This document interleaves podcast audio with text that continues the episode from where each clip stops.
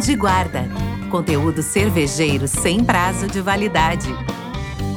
Bem-vindas, bem-vindos ao Papo de Guarda, podcast realizado em colaboração pela Academia da Cerveja e o canal Surra de Lúpulo. Aqui, o conteúdo é relevante e atemporal para matar a sede de aprendizado de pessoas encantadas pelo líquido que nós tanto amamos, a cerveja. Eu sou Alexandre Esber, mestre cervejeiro, professor e responsável pela Academia da Cerveja. E eu sou Ludmilla, mais conhecida no meio cervejeiro como hipacondríaca, sommelier de cervejas e podcaster no Surra de Lúpulo. E eu sou Leandro Bucol, consumidor apaixonado por cervejas e apresentador do Surra de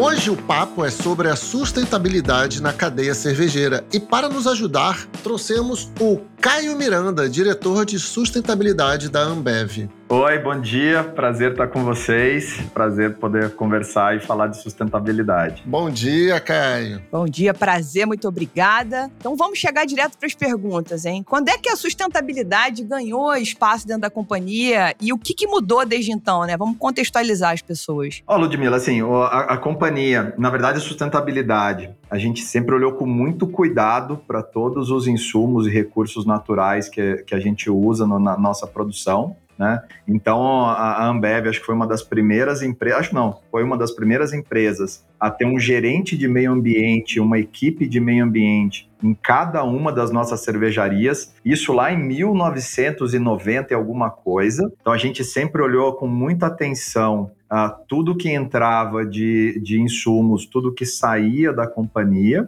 Mas eu te confesso que nesse momento a pegada ela era muito mais econômica, porque você ter processos mais eficientes significava você ter custos menores, uhum. do que uma pegada de preocupação com, com que a gente estava deixando como legado. A grande mudança da companhia, ela vem ali por volta de 2015, 2016, quando a gente olha para o que a gente impacta a sociedade e para o que a gente impacta as comunidades e falou: não, a gente não pode ter só essa visão. A gente precisa ir muito além disso e a gente lança as nossas plataformas de sustentabilidade com uma visão de ecossistema, de plataforma, de como a gente pode minimizar o nosso impacto ou, ou até ter impacto positivo no meio ambiente. A gente não se ilude, né? A gente tira mais da natureza do que a gente devolve. E a gente tem um sonho muito grande de lá no futuro a gente poder devolver mais para natureza do que a gente tira. Pô, é muito legal esse teu depoimento de falar que a companhia começou bastante tempo atrás, mas que ainda não era vou fazer as pinhas com as mãos pelos motivos mais corretos, né? Era pelo motivo correto da corporação que quer lucrar, né? Que quer ser eficaz. Mas que rolou realmente uma mudança de paradigma interno na companhia para virar essa chave e transformar a companhia do como um todo, né? Então é, é, legal essa contextualização temporal, assim, achei interessante esse ponto. Para a gente também, um, um, negócio que mudou nessa visão, e sendo muito transparente com vocês, né? A Ambev, até um, uns anos atrás, a, a, gente não, não era bem visto pelos nossos stakeholders, né? Se você fosse num, num cervejeiro artesanal, numa micro cervejaria, há uns 10 anos atrás, o cara ia falar, oh, esses caras aí são uns, uns monstros, esses caras não querem, só querem saber deles, só querem saber de lucrar. E caiu uma ficha muito grande pra gente de, olha, a, a gente tem que crescer junto com todo mundo. Se o cervejeiro artesanal cresce, é bom pra gente, porque cresce a categoria. Se a comunidade vai bem, a gente vai bem, porque aumenta a prosperidade de todo mundo e a companhia cresce junto. Então, essa. Hoje a gente tem um propósito muito bem definido, que é dividir essa, compartilhar, dividir essa prosperidade com todo mundo. Não adianta só a Ambev ganhar, todo mundo tem que ganhar. E o outro ponto que você trouxe, até desse histórico dos 10 anos tal, e dessas mudanças, e que chamou minha atenção é é curioso, né? Porque a gente repete muito isso. Quase todas as vezes que a gente fala de sustentabilidade, a gente fala disso, que o ganho não é só do ambiente, que isso traz uma maior eficiência, traz um maior aproveitamento dos insumos, traz um maior aproveitamento de todo o processo, de praticamente todas as indústrias e as empresas acabam tendo um retorno econômico. Não é só um retorno de responsabilidade social, responsabilidade ecológica, não é somente isso, também tem aí um retorno econômico. E é bem curioso ouvir isso, como assim, esse é meu primeiro depoimento. A gente começou por causa disso, né? Achei bem legal também. Posso contribuir aqui, Caio? Talvez uma curiosidade, né? Eu entrei em 97, né? 1997. Uhum. E a minha primeira função dentro da cervejaria, logo que eu entrei, foi dentro da área de processo, né? Dentro da área de produção de cerveja, fazer o LAIA, nós chamávamos de LAIA, L-A-I-A, que é o levantamento de aspectos e impactos ambientais. Então, eu fiquei responsável naquela época já, e isso eu tô falando de 24 anos atrás, né? Uhum. Só para dar uma ideia assim de que realmente é, é uma jornada, começou lá atrás, eu levantava todos os aspectos ou impactos que a minha operação podia causar. Onde é que a gente ia botar o saco de lúpulo usado de alumínio, o trube, o, o Geleger que saía da cervejaria, o bagaço, daquilo tudo nada podia ir para o meio ambiente, nada podia ir, tudo tinha que ser destinado e não podia causar impacto. Era na época a ISO 14000, né, cara? Você vai lembrar, né? Tava muito ah. em voga, mas já se preocupava com vários aspectos, então é uma construção, né? Isso que eu quero dizer. Não, e um dado super interessante, hoje nas nossas cervejarias, a gente consegue reciclar, reusar a 99% de todo o insumo que entra numa cervejaria. De tudo que entra numa cervejaria, 99% é reaproveitado. O 1% que falta hoje é a terra infusória que a gente usa para fazer a filtração da cerveja, né? Para esse líquido sair cristalino, maravilhoso. Uhum. E essa terra infusória a gente já tentou fazer tijolo, já tentou encontrar alguma solução, ainda não encontrou mas a gente está investindo bastante em tecnologia para tratar esse 1% que falta. Mas dentro da cervejaria, a gente já tem, um, como o Esber falou, um processo muito definido, muito estruturado. Só que aquilo que eu estava conversando antes, né? Não adianta eu resolver dentro da cervejaria e fora as coisas não estarem bem. Ontem eu estava falando num outro evento e eu falei assim: adianta a Ambev daqui 10 anos falar que a gente é carbono neutro, usa energia renovável, tá tudo ótimo, mas o mundo foi pro vinagre, não adianta, né? Vou, com quem que a gente vai brindar, com quem que a gente vai estar tá junto. Perfeito. Então é um, a gente foi para fora dos nossos muros para poder melhorar para todo mundo, melhorar para o país, para as comunidades, para todo mundo. Juro que eu vou fazer o último gancho, só para que eu acho que isso é muito importante que você falou, é que vocês começam buscando eficiência primeiro lá atrás, aí depois vocês realmente mudam paradigma e começam a fazer isso internamente. Aí agora é uma terceira camada de percepção, quando você fala, não adianta eu estar tá aqui dentro perfeito, ser um diamante incrível e o mundo tá totalmente ensandecido do lado de fora. Eu, enquanto uma gigantesca companhia, preciso ativamente ir para fora e criar projetos que ajudem a estruturar outras empresas que não estão nesse lugar ainda por investimento, por falta de cultura ecológica, ambiental e etc. E aí vocês estão tentando fazer esse movimento também. É isso? Foi isso que eu entendi? É exatamente isso, Ludmilla. Você devia sentar aqui no meu lugar, porque você explicou melhor do que eu. é exatamente isso. Não quero sentar no seu lugar, não, mas eu posso sentar com você à vontade. Eu tô doida para trabalhar na Ambev. Dá oportunidade, a Lud manda currículo, tá nessa. Bora, bora.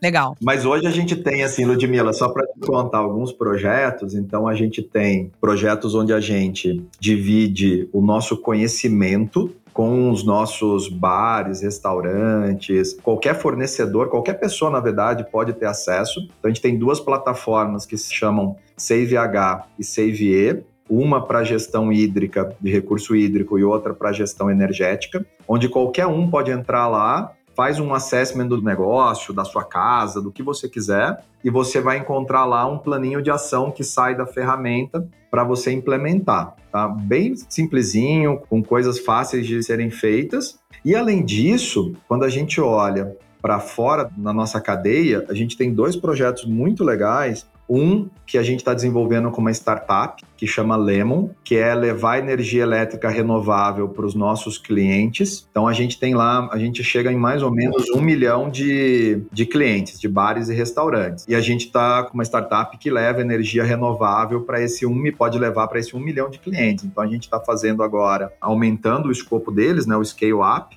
A gente sempre trabalha fazendo um piloto, entende como funciona, quais são os pain points, as dores do negócio, e depois a gente escala isso para mais gente. Então a gente está trabalhando com a Lemo. E uma outra parte social, a gente tem uma água que chama AMA, que todo o lucro dessa água a gente reverte em iniciativas para levar água para quem não tem. Legal. Então, um projeto lindo, sim, lindo, lindo, onde a gente já atendeu mais ou menos 300 mil pessoas, porque adianta, de novo, né, eu estar tá usando lá um, milhões de litros de água no nosso processo de produção e tem pessoas no país que não tem água para tomar um banho. Então, a gente não pode esquecer um, de ter um compromisso de levar água para o maior número de pessoas que a gente consiga. Perfeito. Perfeito.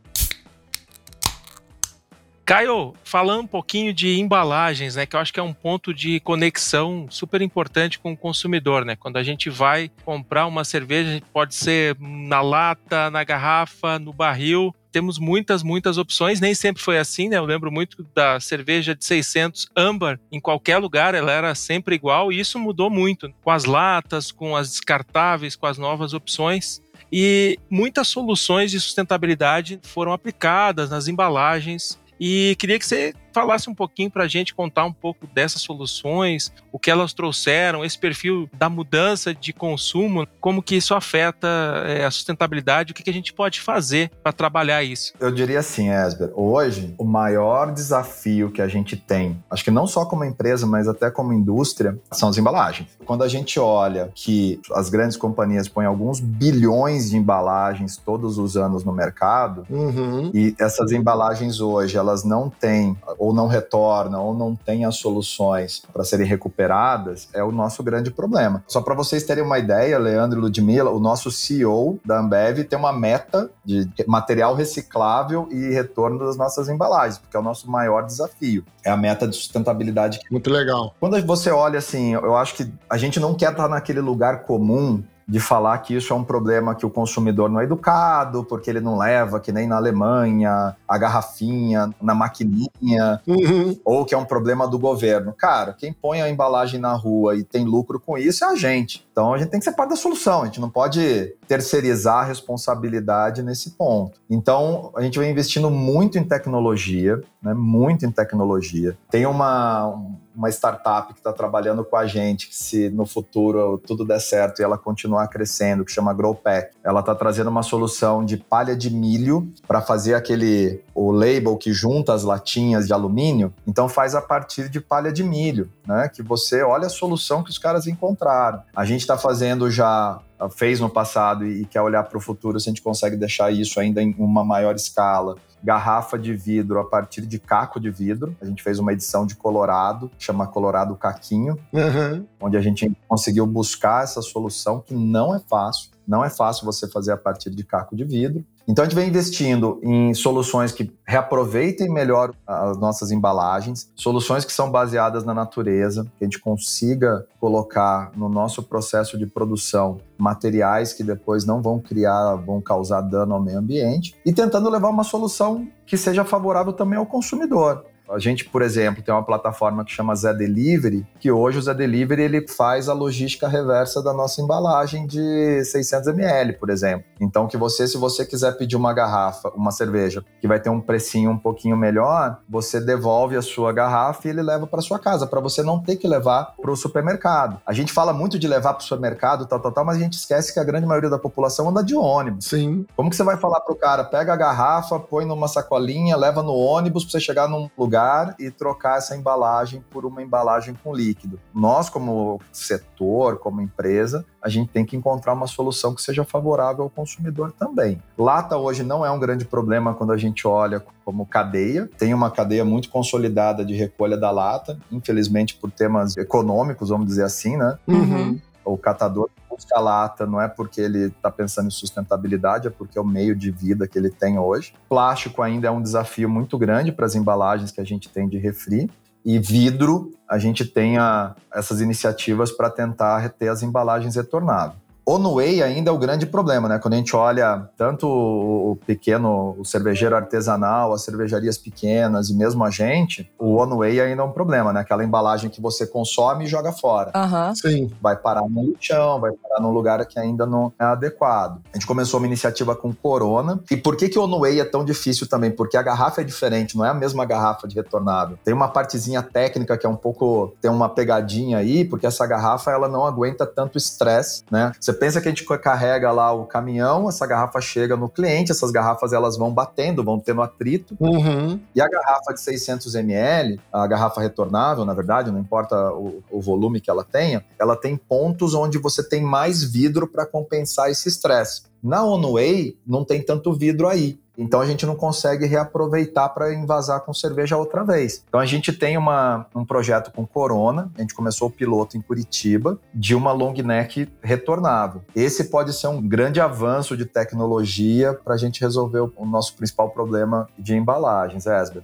Mas ainda tem um longo caminho, cara. Mas, de novo, acho que a grande mensagem para a gente aqui é: claro que a gente precisa do consumidor para ajudar, Claro que a gente precisa do governo para ajudar também, mas, cara, a gente não pode ficar botando a culpa neles, né? A gente tem que buscar uma forma de ajudar que isso aconteça. O seu desenho, né? Como você ilustrou ali, a pessoa que vai devolver as garrafas no supermercado e que, putz, ela anda de ônibus, me deu muito essa ideia mesmo de, putz, o papel da companhia realmente, o papel da empresa é facilitar esses processos, né? Porque aí é não só delegar, falar, não, eu tá aqui, meu caminho é, se você devolver, eu vou dar um jeito nisso. Mas se você não facilitar a devolução, isso vira um problema, né? Isso para quem vai devolver, né? E desestimula. Exatamente, Leandro, exatamente. Porque assim, a pessoa não, não polui porque ela, ah, cara, não se importa com o meio ambiente, cara. Claro que não, tá? Assim, de novo, é, o que ela faz é o que às vezes é o mais viável. Uhum. O nosso papel aqui Óbvio que às vezes a gente precisa trabalhar com o governo, às vezes a gente precisa trabalhar. A gente tem umas soluções bastante interessantes em comunidades, com outras startups que ajudam a gente a buscar vidro, a buscar plástico, porque é onde hoje o poder público talvez não chegue com a coleta seletiva, alguma coisa assim. Então a gente está trabalhando com startup em comunidades para encontrar,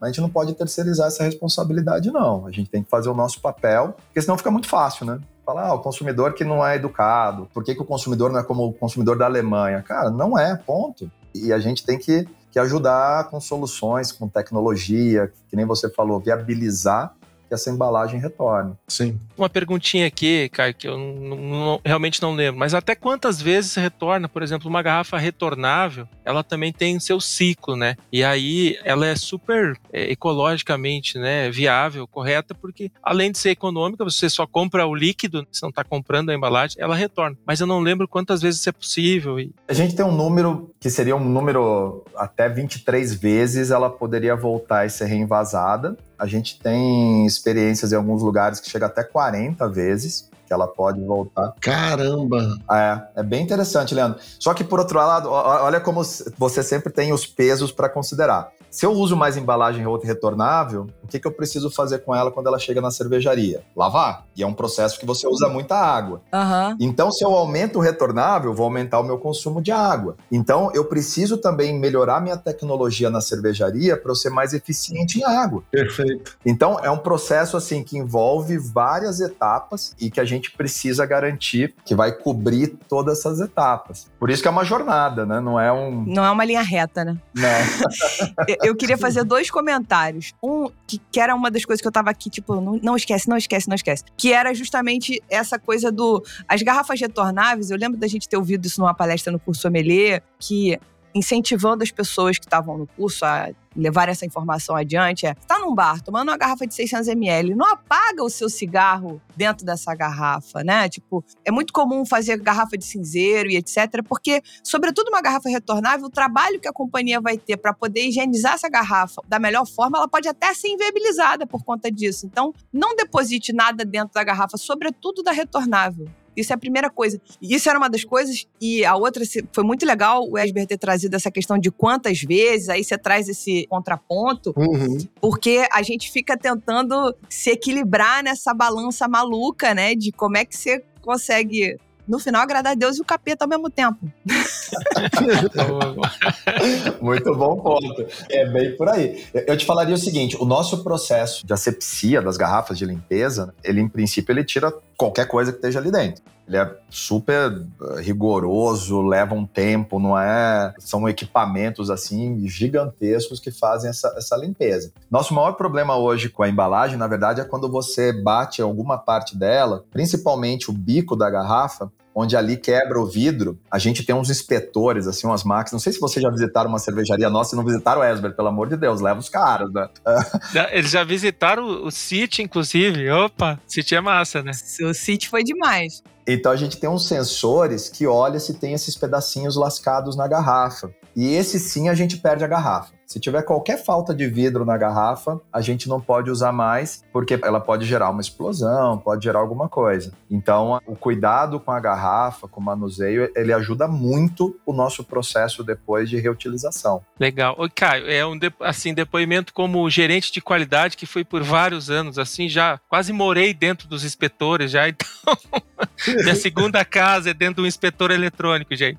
Mas assim, realmente como tu falou, ele tira, ele tira tudo, né? Rejeita tudo que é defeito. E tem até nome, né? Essa que ele falou é bicada. Pô, uma garrafa bicada, ela simplesmente vai para quebra porque não tem como utilizar. Mas esse ponto que a Lud trouxe é importante de tentar sujar o mínimo possível, porque essa garrafa, vamos dizer que ela ficou com uma bituca de cigarro lá e que na hora de lavar essa bituca enjambrou ali e não saiu como era para sair. O inspetor rejeita, obviamente ele vai, ela vai voltar para o início da lavadora. E aí pode ser que na segunda ela fique, ela vai voltar de novo. Uma hora ela vai lavar. Uhum. Mas só que, em, em vez de ela passar uma vez, como as coleguinhas, né? Uhum. Ela vai voltar e vai gastar 10 vezes mais água, mais produto para limpar. Então, é interessante também, tá? Sem dúvidas. A única observação que eu queria fazer sobre o consumidor, eu concordo com você que uma companhia do tamanho da Ambev não pode culpar ninguém, tem que fazer a parte dela. Então, igual. Mas eu acho que a gente também precisa acreditar no consumidor. E eu acho que se. Eu, a gente falou sobre isso num programa do Surra recentemente, falando: eu adoraria que tivesse um lugarzinho que eu pudesse levar minhas garrafas. Eu acho que é incômodo. Eu tô acostumada a tirarem o lixo, eu botar o lixo só no reciclado e, e o porteiro tirar.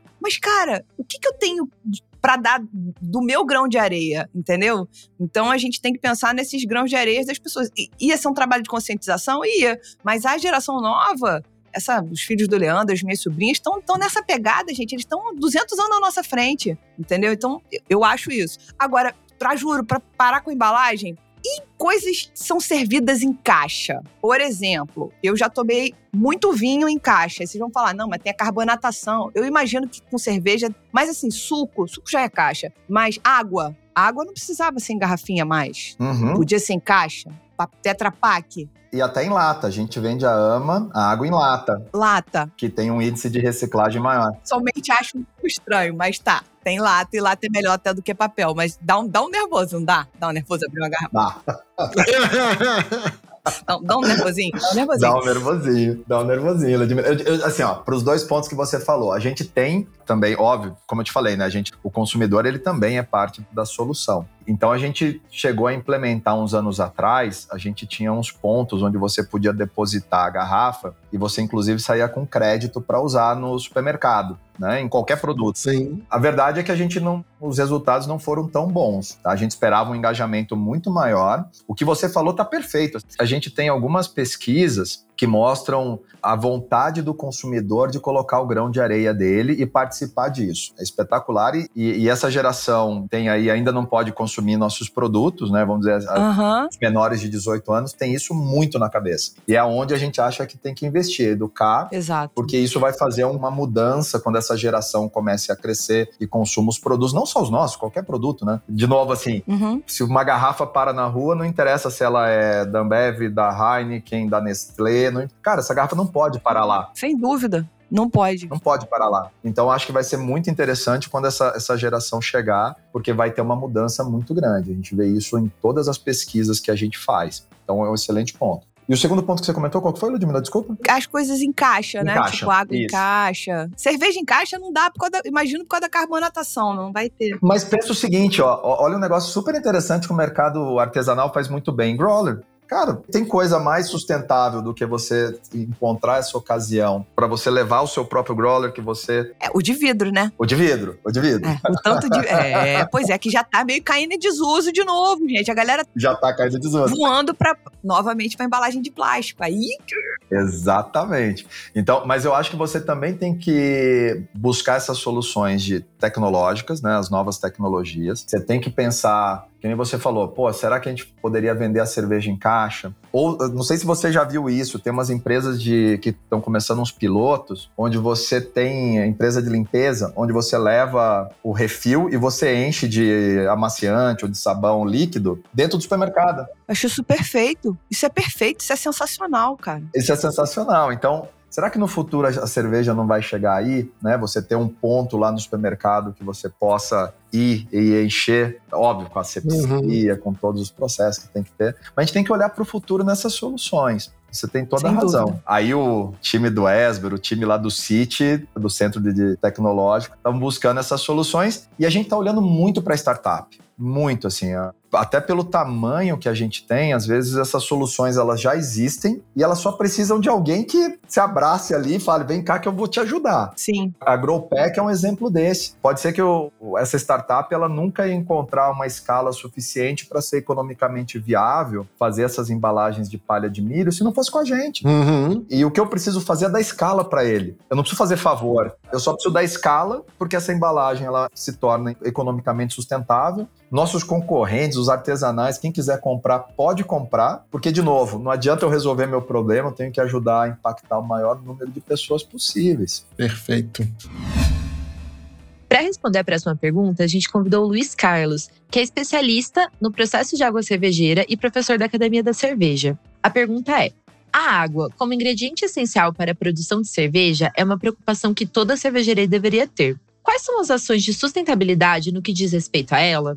Cara, ótima pergunta. Eu gosto de falar bastante, né, que a gente tem que conhecer o nossos processos, entender como funciona, mas a gente precisa para isso ter medições, começar a ter acompanhamentos, monitorar para a gente ter uma visibilidade e aí pensar em ter um consumo otimizado. Então, para pequenos produtores, para essas cervejarias artesanais, acho que o grande ponto interessante que nós podemos fazer é começar entendendo qual que é o, a quantidade de água que entra né, na minha planta de produção. Se eu tenho ali né, um medidor de vazão desses comum mesmo, faz muito sentido e vai ajudar bastante. O outro ponto é, em cada etapa, conhecer né, qual que é o volume que eu tenho da minha abraçagem, qual que é o volume que eu tenho de água entrando no meu tanque de fermentação. Começar a fazer medições simples, pô, eu gasto lá 5 minutos para enxaguar meu tanque depois que eu faço a limpeza tá? Nesses cinco minutos, qual que foi o volume de água que eu consegui descartar, colocar um balde ali, fazer medições, né? Começar a fazer cálculos simples e aí vai otimizando o teu processo. É muito importante a gente entender qual que é o tamanho do nosso negócio e para isso tem que medir.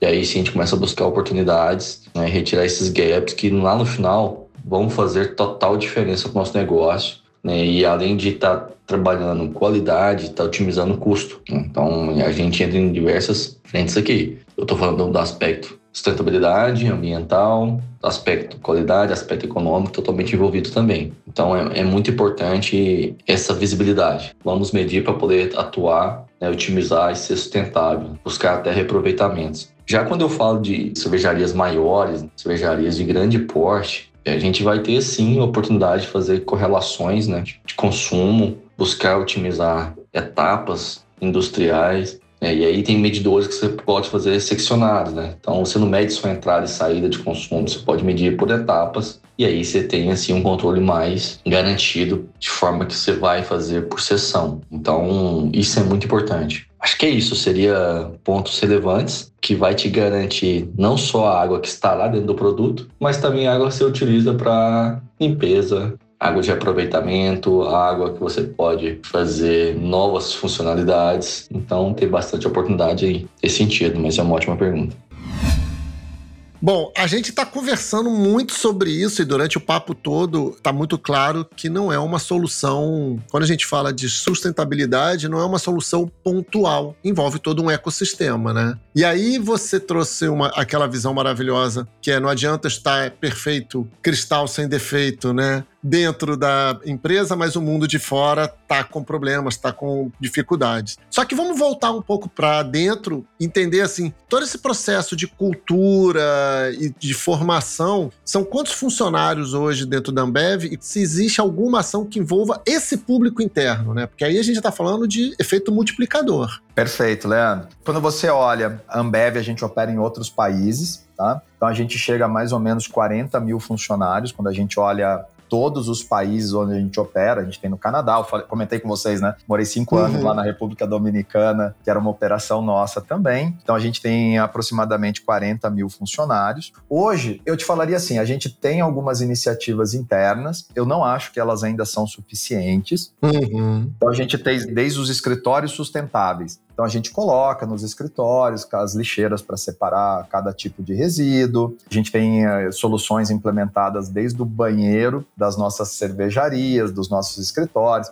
Então um negócio bem simples assim. A gente conseguiu conectar a água da torneira com a água que vai para o banheiro para dar descarga. Uhum. Então cada vez que você lava a mão, essa água vai para vai ser um negócio solução que está lá no nosso CVH, simples de fazer, e você economiza uma quantidade de água brutal, gigante. Então a gente tem essas iniciativas todas implementadas nos nossos escritórios e nas nossas cervejarias. A gente convida os nossos funcionários para participarem de voluntariado. A gente tem um programa também bem legal de reflorestamento que chama Bacias e Florestas. A gente já plantou mais de 1 milhão e 800 mil árvores para recuperar áreas, para recuperar água no final. Uhum. A gente intervém num, numas bacias e você plantando árvore nesses locais, a água volta em um volume muito maior. Então a gente leva os nossos funcionários para essas atividades. A gente tem programas de treinamento sobre sustentabilidade interna, mas eu te diria assim, os nossos funcionários eles não estão alheios ao que acontece no mundo fora, né? A gente é parte de um todo. Sim. Então se você, por exemplo, a gente faz tudo aqui dentro da companhia, mas ele chega na casa dele, ele não tem como fazer a, a separação ou não tem uma coleta seletiva, a gente não consegue impactar ele 100% como a gente gostaria. Então a gente procura procura ter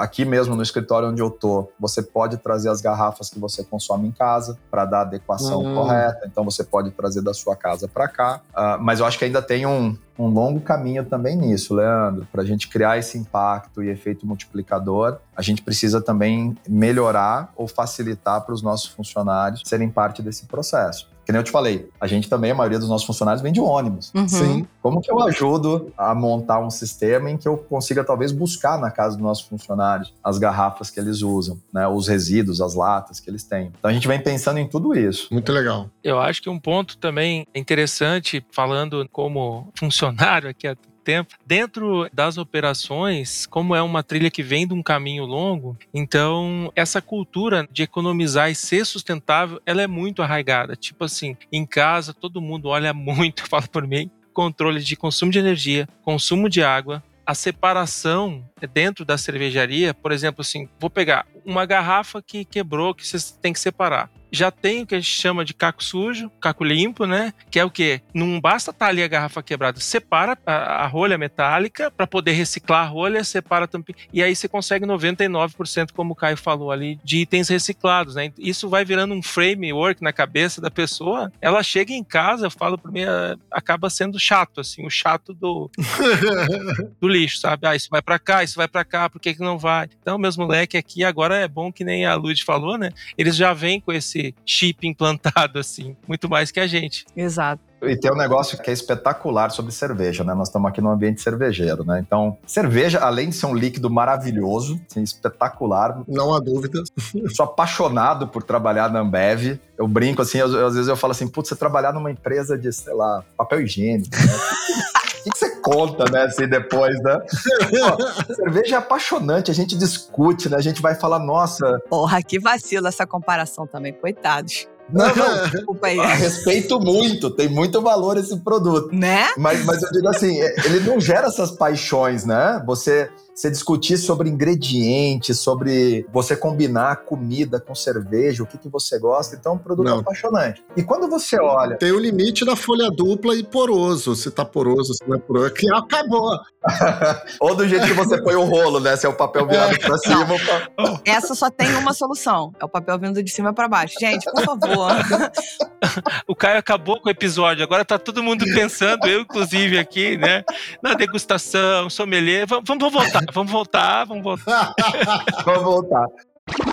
E a cerveja, ela tem um negócio que é incrível, que vamos lá, né? A gente é um produto, a, a cerveja, ela é inclusiva. Uhum. Você encontra cervejas de todos os preços, cervejas para todo mundo, com glúten, sem glúten, com álcool, sem álcool. Se você quer ter um, um amargor maior, se você quer uma leveza maior, você encontra produto para todo mundo e todas as ocasiões. Cerveja não é um nada contra vinho, uísque, etc mas você tem um, um, produto que você pode consumir na praia com calor, você pode consumir num, num, dia mais frio, toma uma bock, toma alguma outra coisa. A gente é local, né? Toda cerveja é local. Né? A gente não, não fala assim, vamos pegar a tampinha no México, a garrafa em Taiwan, o líquido e no Brasil mandamos para um outro país, botamos tudo junto e vendemos. Não, a gente produz localmente. Os cervejeiros, sejam eles artesanais, as grandes empresas, a gente trabalha em cadeias locais. A gente chega no nosso vizinho, a gente chega, compra de um cara do lado ou compra de um cara local. Então a gente impacta a, a, comunidade onde a gente opera, não importa o tipo de cervejaria que a gente esteja falando. E a gente é natural, né? A gente começou a falar um pouquinho antes, a gente estava falando de ingredientes, né? A gente usa ingredientes naturais que tem impacto na agricultura, que tem impacto no meio ambiente. Então é lindo você trabalhar com sustentabilidade no meio cervejeiro. Você pode impactar desde o cara que planta o lúpulo, a cevada, a mandioca, qual seja o cereal que a gente vai usar na produção, até a casa do consumidor, até a operaçãozinha que você tem ali do lado, o barzinho onde você vende a sua cerveja artesanal, você vende Ambev. Então eu acho espetacular, cara. Assim, de novo, um apaixonado por fazer isso. Tem que ser muito blazer para não se envolver, né? Tem para não se apaixonar. Cara, exato. Tem que ser muito blazerzinho. Com certeza.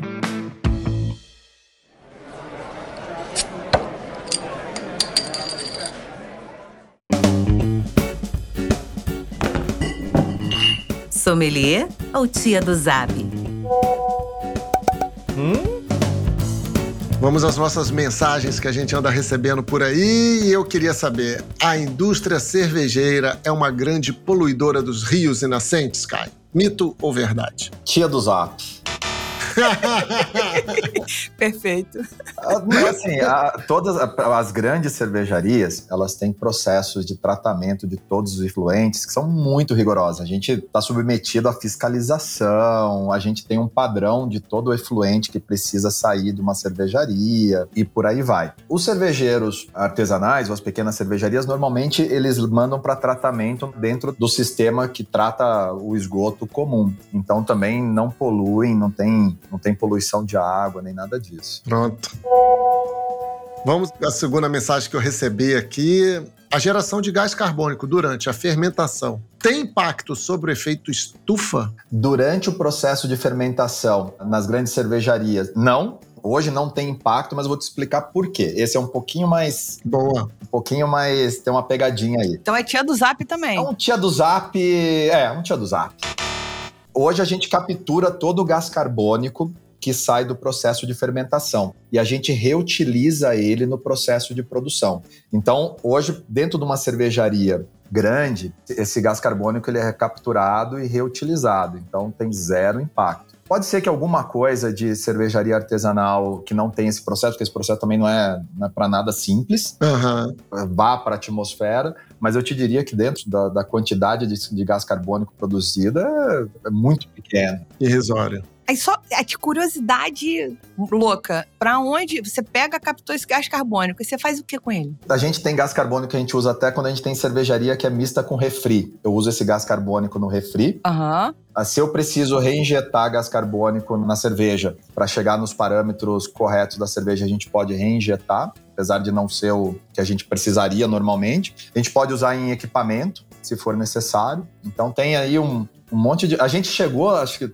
Não sei se você me corrija se eu estiver errado, Esmer, mas eu acho que durante a pandemia teve falta de gás carbônico no mercado. A gente chegou a invasar gás carbônico e, e doar os tanques, doar para o hospital usar nos equipamentos que eles precisam de gás carbônico. Sim, eu já enviei bastante gás carbônico, por exemplo, para refrigeranteira, bem como o Caio falou. Né? Uhum. E aí, tudo isso já vinha dos índices de sustentabilidade. Por exemplo, a gente já tinha índices de consumo de gás carbônico dentro da cervejaria. Ah lá, 1,1 kg por hectolitro de cerveja. E aí você fica lá tentando baixar o consumo. Quando você consegue baixar o consumo e otimizar, sobra mais gás carbônico para você mandar para outros lugares e ser sustentável em outros lugares. Isso que é a beleza da coisa. Então o pessoal ficava esperando, ó, vai, vai vir gás carbônico aqui da cervejaria para refrigeranteira e, e, e, assim por diante, né? Então esse. Mas vou te contar um, um ponto que sim é importante para efeito estufa, tá, Leandro? O que, que a gente precisa fazer? Vocês conhecem cerveja quanto eu? Para a gente chegar na cerveja, qual é um processo super importante, né?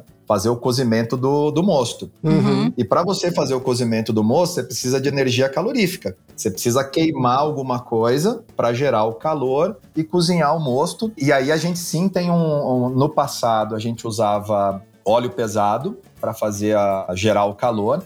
A gente vem mudando para biomassa, para biometano, para gerar esse calor. E aí sim você tem uma parte que pode gerar impacto nas grandes empresas, nas grandes cervejarias por efeito estufa. Esse não é desprezível, você precisa gerar essa energia. Hoje a gente já tem mais de 50% mais ou menos das nossas unidades com biomassa todas usam energia limpa para gerar o calor, né? Ou óleo vegetal, alguma fonte de baixa emissão de carbono. Mas eu te falo, quando você olha, quando a gente consegue levar uma cervejaria a carbono neutro, que a gente já tem nove cervejarias assim, o maior impacto é quando você muda a energia calorífica da, da cervejaria. Legal. A última mensagem aqui do dia Cerveja produzida em locais com fontes de água são melhores. Esse é tia do Zap total. tia do Zap há séculos. Há séculos. Tia do Zap depois do Bom Dia, daquele Bom Dia, né? Do, Olha, do como, como, há muito tempo de Ambev, eu vou te falar que tinha uma que era melhor, tá? De tia do Zap. Skol, Brahma, Antártica, é tudo a mesma cerveja, só muda a embalagem. Ah, fala a verdade. Para com isso, fala a verdade, é tudo igual. É tudo igual.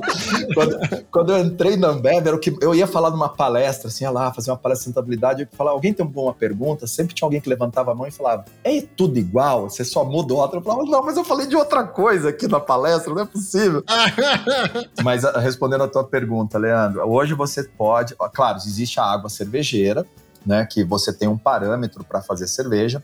Inclusive, você pode mudar esse parâmetro dependendo do tipo de cerveja que você vai fazer. Uhum. Mas você consegue chegar nessa água cervejeira em qualquer local e com uma qualidade muito alta. Obviamente, você tem um, um ponto de impacto que ele volta para a parte de eficiência. Se você faz uma cervejaria num local onde a água já está mais perto desses parâmetros, você vai precisar fazer um tratamento menor nessa água para ela estar tá adequada. Se você faz num local onde essa água está muito longe do parâmetro, você vai precisar trabalhar ela para ela chegar na parte de estar tá adequada para fazer cerveja. Então vem uma parte de eficiência. Mas essa água cervejeira ela tem parâmetros para cada tipo de cerveja e toda nossa cerveja, não importa onde ela é feita, ela vai ter a água adequada. Eu acho que o card da tia do Zap é a água de agudos é melhor. Aham. Oh. Ô, Ludmilla, eu trabalhei aqui no, na parte do interior de São Paulo, tinha bar que mandava devolver ele olhava, falava assim: não é de agudos, devolve. Ô, gente, vocês cuidado, porque eu já fui cervejeiro de agudos seis anos. Então eu tô aqui infiltrando para defender aqui a cerveja de agudos, a água de agudos. Cara, o Esber é onipresente, velho. já andei bastante, velho. Mas você sabe que tem um ponto que é importante e, e às vezes gera esse tipo de dúvida, né? A cerveja, quanto mais fresca, melhor. Sem Sim. dúvida. Então, obviamente, se você fala assim, nossa, chegou aqui em São Paulo uma cerveja importada da China, provavelmente ela não vai estar tá pro paladar, talvez, ela tenha alguns parâmetros que não estejam tão legais, porque ela veio durante meses no navio, veio batendo, calor, etc. Então pode ser que o, o parâmetro de sabor é diferente de você tomar essa mesma cerveja lá na China e você tomar ela aqui no Brasil, né? Porque tem essa parte. Então, às vezes, você, o que você pode ter, nossa, cerveja de agudos lá em Bauru, a melhor cerveja que eu já tomei. Provavelmente porque o tempo que ela ficou em estoque, transporte, etc., foi muito pouco. E aí você tem um produto mais fresco, com um sabor melhor. Lá na Dominicana, onde eu trabalhava, tinha um negócio muito interessante, que a cerveja com mais dias que chegava pro, no bar, ela tinha 20 dias de produção. Porra! Então a cerveja Cara, a cerveja era espetacular, assim. Eu não posso. Eu, eu, eu, sei que já teve podcast aqui de consumo responsável, então não vou falar a quantidade que eu tomava lá, mas a cerveja ela chegava tão fresca que você falava, nossa, é o melhor líquido que eu já tomei. E, e, e isso é muito interessante. Não tem a ver com a água, Leandro, mas às vezes o fato de você estar numa cervejaria mais próximo, tem, Sim, ele tempo. impacta na, na tua percepção de sabor. Interessante. E olha que eu não sou cervejeiro, hein? mas aí a gente adquire por horas copo aí. Mestre cervejeiro, não mestre cervejeiro. Né? São horas copo, horas copo.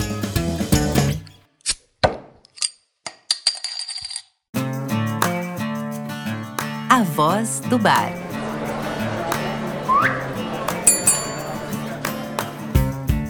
Quantos litros de água são necessários para produzir um litro de cerveja? Essa pergunta foi feita pela Carolina de São Paulo.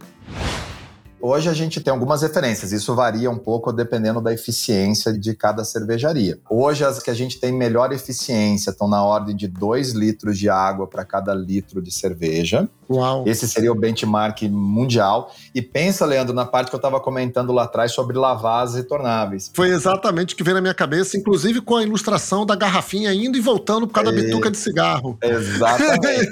então hoje, esse é o benchmark mundial. A gente tem algumas cervejarias no Brasil que operam dentro desse parâmetro. A média está mais ou menos em 3 litros por de água para cada litro de cerveja. E a gente, nas áreas que eu estava comentando, onde a gente tem problema hídrico, que a gente mapeia algumas áreas de estresse hídrico, nessa a gente uhum. tem que obrigatoriamente estar tá abaixo de 2. E a gente faz um trabalho muito forte nessas áreas para não estar tá tirando mais do que, do que necessário. Pra... É, exatamente. Legal, muito bom. Fazer uma pergunta sobre isso aqui, um micro gancho que é há 10 anos, esse parâmetro, você tem ideia de como é que estava esse parâmetro? Tenho. A gente reduziu mais ou menos 55% do consumo de água nesses 10, exatamente nesses 10 anos. Não sei se estava combinado você me perguntar 10 anos, mas. Não, não estava, mas é. mas a gente faz esse tracking é mais ou menos 55%, Leandro, porque a, a gente começou lá atrás com 3 e alguma coisa, e a gente já tá no 2 baixo. Quando eu te falei média, eu tô falando média mundial, né? Não tô falando Ambev. Uhum. Mas na Ambev a gente já tá mais próximo do 2 baixo, 2.2, 2.3, algumas cervejarias até um, um, pouco mais baixo, algumas um pouco mais alto, mas a gente baixou 55% nesses últimos 10 anos. Muito legal. E mais para trás, pegando, que não é a pergunta, né, mas eu lembro, Caio, de ter tido já uma meta de 7 de água. Eu conheço cervejaria fora da Ambev que usa 14, cara. Nossa senhora. 14 litros de água para fazer. Por isso que eu falei que a gente tem que ajudar esses caras. Se a gente consegue fazer com 2,5, 2, pô, deixa eu ajudar esse cara. Porque, de novo, ah, porque o processo dele é menos eficiente, é um competidor. Não é, esse cara tá usando a água do mundo, eu preciso ajudar ele. E aí a gente pode levar essas soluções simples, que nem eu falei, desde banheiro de uma cervejaria até o tratamento, reuso de efluente, etc. E é isso que a gente está empurrando muito forte. Muito legal. Vi que existe uma cerveja feita no Caribe com água do mar. Eu realmente posso confiar? Essa pergunta foi feita pelo Pedro de Manaus. Olha, tecnicamente falando, seria possível. Tá? Seria possível você fazer uma cerveja com água do mar. Eu acho que inclusive tem um, a cerveja sour, que é um pouquinho salgada. Tem um tipo de cerveja que é. Não, eu acho que é a, é a Gose, né? Eu tô aqui com a Ludmilla, que é sommelier, né? Ah! Já joga, entendeu? Eu tomei uma cerveja salgada uma vez que era. Não era sour, Ludmilla. É a Gose, acho que é a Gose, né? Eu não sei nem como é que fala, não sei se é Gose, Gose, Guse. Não, Guse é outra coisa. Guse é outra coisa. Acho que é Gose mesmo. Ela é ácida, assim, ela é bem mais, mais ácida também. E salgada. Não, eu tava comentando com você, né? Esse foi uma prova, eu tomei a cerveja do meu cunhado, ele é cervejeiro artesanal, e ele fez essa cerveja salgada. Que ele ganhou um prêmio com essa cerveja salgada, inclusive. Mas não era com água salgada, não era água do mar. Mas tecnicamente, não, imagina. Sim, eu ia falar, gente, pelo amor de Deus, não é água salgada, é outra parada que tá rolando ali. É outra parada, é outra parada. Então, tecnicamente é possível, mas não, não existe uma cervejaria do Caribe hoje que faça a partir de água do mar. Assim, não existe mas é, tecnicamente é possível, porque no final toda água cervejeira é igual. Era, isso era uma pergunta que eu devia ter feito ali atrás. No final é isso. Tipo, toda água cervejeira é igual, porque ela passou por, pelo mesmo processo de tratamento. Exatamente. Não toda é igual, Ludmilla, porque dependendo do tipo de cerveja, você pode ter okay. um, um, tipo de água cervejeira com um parâmetro um pouquinho diferente, tá? Mas você poderia fazer. O problema qual é o custo, né? Você dessanalizar. Dessanela nossa senhora. Dessalinizar? Tirar o sal. Tirar o sal da água. É um processo super caro. Provavelmente é melhor o cara importar água mineral do que ele tentar tirar o sal da água, capaz de sair mais barato. Então hoje ele não é economicamente viável. Tá certo. Mas tecnicamente você conseguiria fazer. Legal.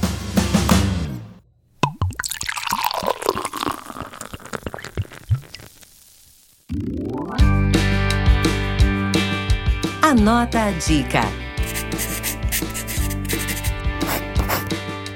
Caio, uma dica de sustentabilidade para cervejeiros caseiros que você poderia aí falar. Olha, eu podia dar umas três aí, tá? Boa. Uma que eu gosto muito é sobre ingredientes se os cervejeiros caseiros eles conseguirem comprar ingredientes que venham de culturas orgânicas, regenerativa, eles vão estar tá apoiando e vão ter produtos que vão ter uma pegada de carbono melhor, com a mesma qualidade e vão poder entregar um produto bom para os consumidores. A segunda, que a gente comentou muito aqui, trabalhar com os bares, aonde vocês fornecem, para os bares fazerem um tratamento, um tratamento não, darem a destinação adequada das embalagens. Acho isso super relevante e ajudaria todo mundo. E o terceiro que eu comentei é o cuidado com a água começar a fazer um acompanhamento de quanta água você usa no seu processo, se você consegue melhorar o uso da água na sua cervejaria, não importa se ela é uma cervejaria pequena, grande, média, mas você fazer esse acompanhamento que faz muita diferença. Legal.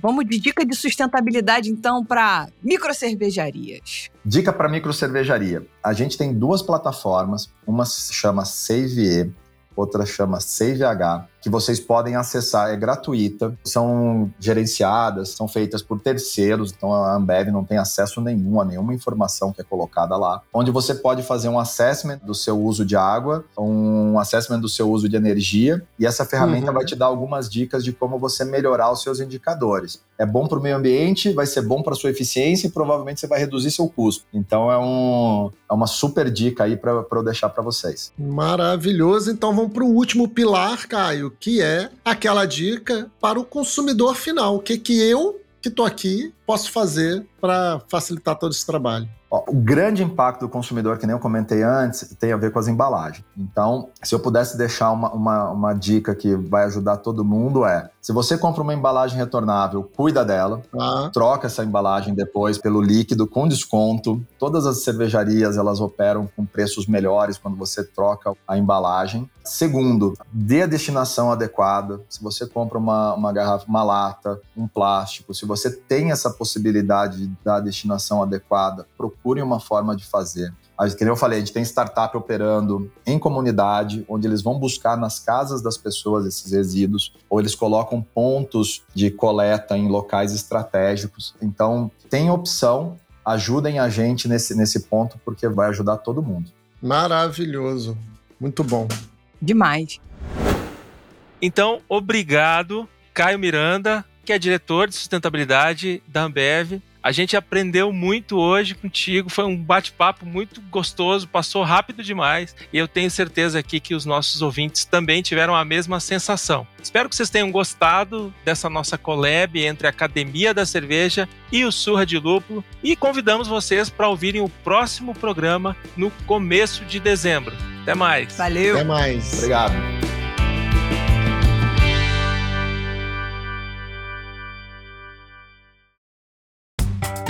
Papo de Guarda é o podcast realizado em colaboração pela Academia da Cerveja e o canal Surra de Lúpulo.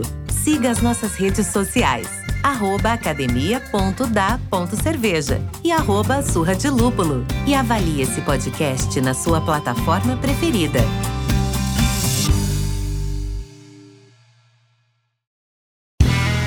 Este podcast foi editado por Play Áudios.